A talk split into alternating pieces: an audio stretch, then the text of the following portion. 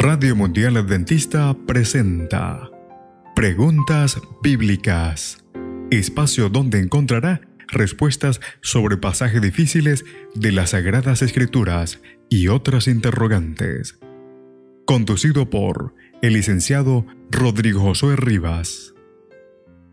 Saludos. Esperamos que el programa de hoy pueda ser de gran ayuda a su crecimiento intelectual y espiritual. Comencemos. ¿Por qué el Evangelio de Juan expresa que el Espíritu es el consolador? Programa de hoy, mucho más que el consolador. El término griego paracletos, que algunas versiones de la Biblia traducen como consolador, no posee equivalente exacto en español. En la antigua Grecia, se usaba para referirse a una persona que asistía a otra o que actuaba en nombre de otra como consejero, intercesor, mediador, ayudante o defensor ante la corte judicial. Cuando Jesús aplica este término al Espíritu Santo, revela su naturaleza y una de sus funciones. Desde entonces, el término es usado exclusivamente en los escritos de Juan. A continuación, analizaremos esos pasajes. Primero, Jesús y el Consolador. En Juan, así como en el resto del Nuevo Testamento, Jesús y el Espíritu se encuentran en estrecha conexión, pero no son la misma persona. En Juan, Jesús identifica al Paracletos con el Espíritu, capítulo 16, el verso 15, el Espíritu Santo, capítulo 14, el verso 26, y el Espíritu de verdad, capítulo 14, el verso 17, capítulo 15, verso 26. En otras palabras, usó un nuevo término para referirse al Espíritu Santo.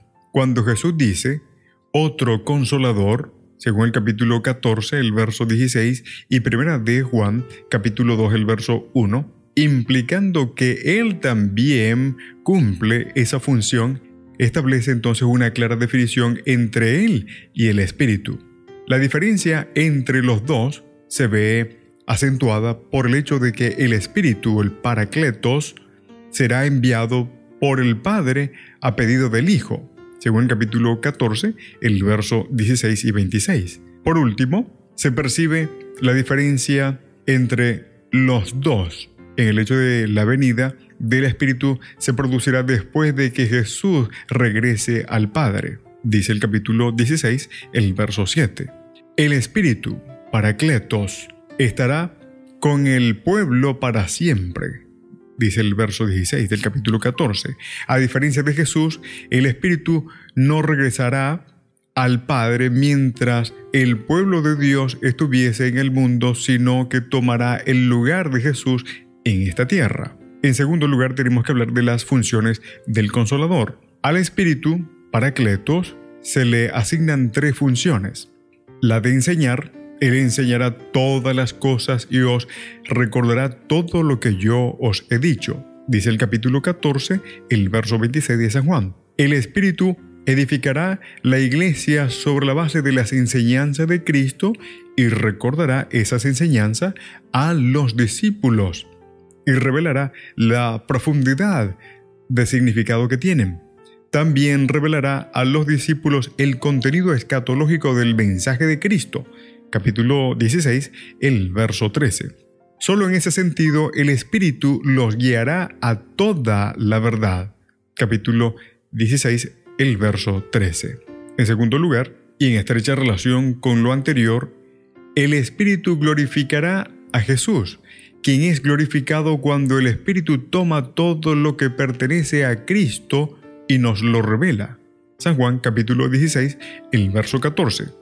No se glorifica a sí mismo al darnos cosas nuevas, sino al recordarnos que todo lo que recibimos proviene de Cristo. En tercer lugar, la función del Espíritu es testificar contra el mundo en nombre de Cristo y de su pueblo. La venida del Espíritu da testimonio de que los creyentes pertenecen a Dios lo que enfatiza la distinción entre ellos y el mundo. Junto con los creyentes, el Espíritu también testifica en nombre de Cristo al llamar a los seres humanos para que vayan a Jesús. San Juan capítulo 15, versos 25 y 26. Su testimonio contra el mundo responde al rechazo hacia Jesús, al pecado que lo caracteriza y al juicio de Dios contra el mal. San Juan capítulo 16, el verso 8 al 11. Y por último, la naturaleza del Espíritu. Al llamar al Espíritu otro consolador, Jesús ha establecido una vez y para siempre que el Espíritu es una persona como Él. Aunque el término griego espíritu, neuma, es neutro, el sustantivo consolador es masculino y personal. El Espíritu no es un ente, sino un ser divino y personal. Jesús se refiere a esa divinidad cuando dice que el Espíritu procede del Padre, según el capítulo 15, el verso 26 de San Juan. El término proceder de ekperoumai señala el lugar de origen del Espíritu. Su lugar neutral de existencia se encuentra dentro del ministerio de la Trinidad y es Dios quien lo envía. Al identificar el Espíritu como el Paracletos, Jesús nos ha brindado una manera de pensar en Él como persona. Podemos visualizarlo como consolador, como alguien que nos ayuda en tiempos de necesidad, que nos acompaña en nuestro peregrinaje y nos sostiene, transforma y revela lo que pertenece a Cristo. El Espíritu habla por nosotros y para nosotros. Él es el Paracletos. El Señor te bendiga.